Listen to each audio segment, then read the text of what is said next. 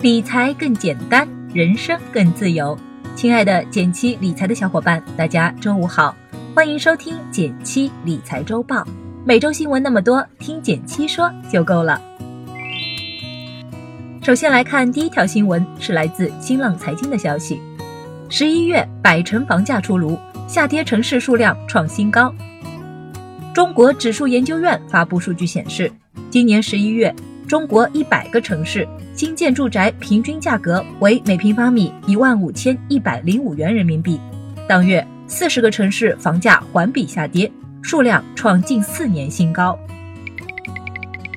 我仔细看了这条新闻。感觉有两点比较值得大家关注，一是之前炒得比较热的三四线城市房价开始明显回落了，注意两个关键词：之前热炒加三四线，其中跌幅最大的吉林、中山、秦皇岛，环比分别下跌百分之一点零七、百分之一点零四和百分之一，而上涨的城市多集中在长三角人口相对密集的地区，二是前期暴涨的地区。这次跌的也比较多，这也是为什么我们一直说房价普涨的时代过去了，未来不是到哪里买房都能赚钱。想买房的朋友，哪怕是自住，也应该关注本身价值的支撑，也就是城市本身的吸引力和发展力。比如人口相对密集，而且持续有新人口流入的城市，房价会更有支撑力。第二条新闻依然来自新浪财经。十一月，中国 PMI 为百分之五十点二，重回扩张区间。统计局数据显示，十一月中国制造业采购经理指数为百分之五十点二，比上月上升零点九个百分点。在连续六个月低于百分之五十的临界点之后，再次回到扩张区间。先来科普一下，什么是制造业 PMI？制造业 PMI 也就是制造业采购经理人指数。反映了制造业的景气度，也是经济整体趋势的重要风向标。一般来说，制造业 PMI 大于五十，代表制造业比较景气；PMI 小于五十，代表制造业不够景气。这次 PMI 重回五十以上，进入扩张区间，是一个经济回暖的信号。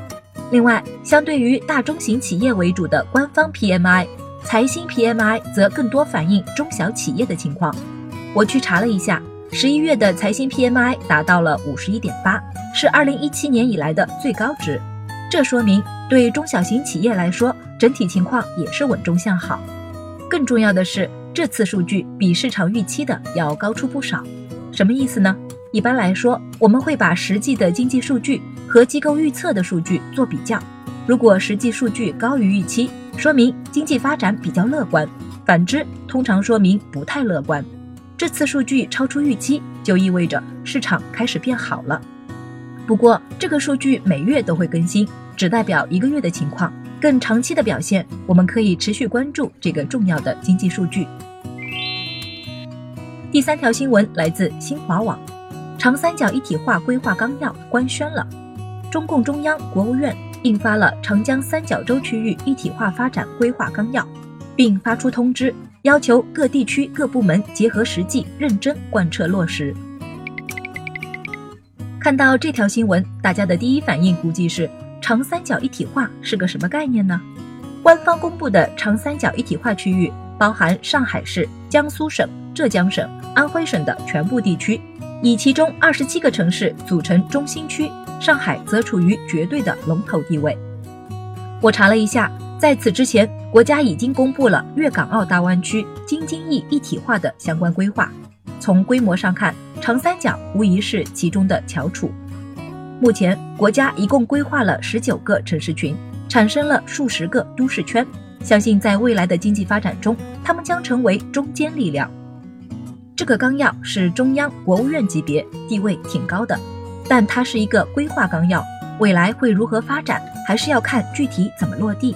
比如纲要里提到要共建轨道上的长三角，到二零二五年，铁路网密度要达到每万平方公里五百零七公里。因此可以预见，未来几年大批城际铁路将会落地，城市群内的交通往来将会更加方便。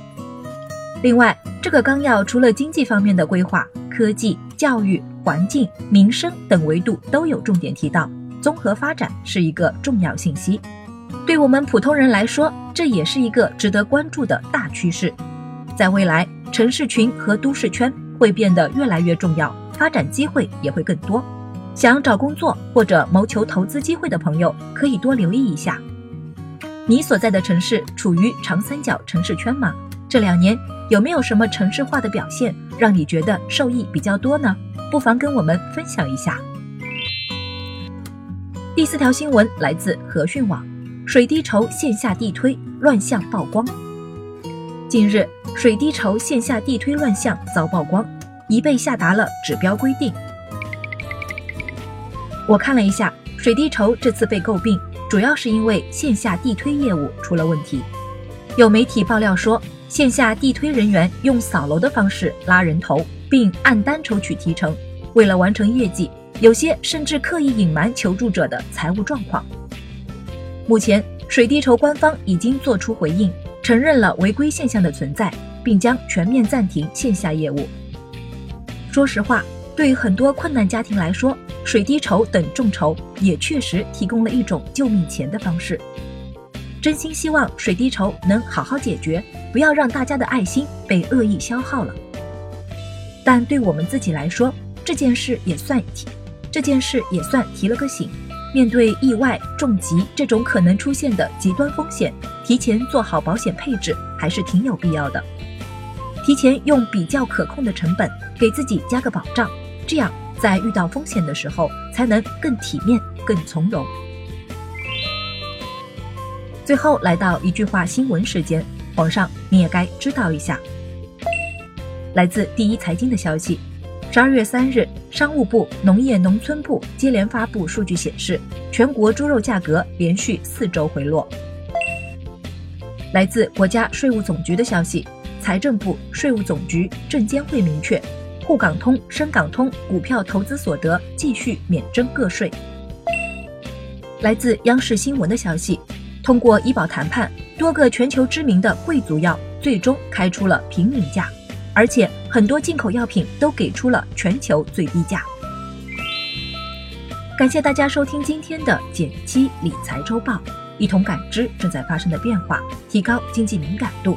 更多投资新闻解读及理财科普，欢迎关注我们的公众号“简七独裁”，简单的简，汉字的七，我在那里等你。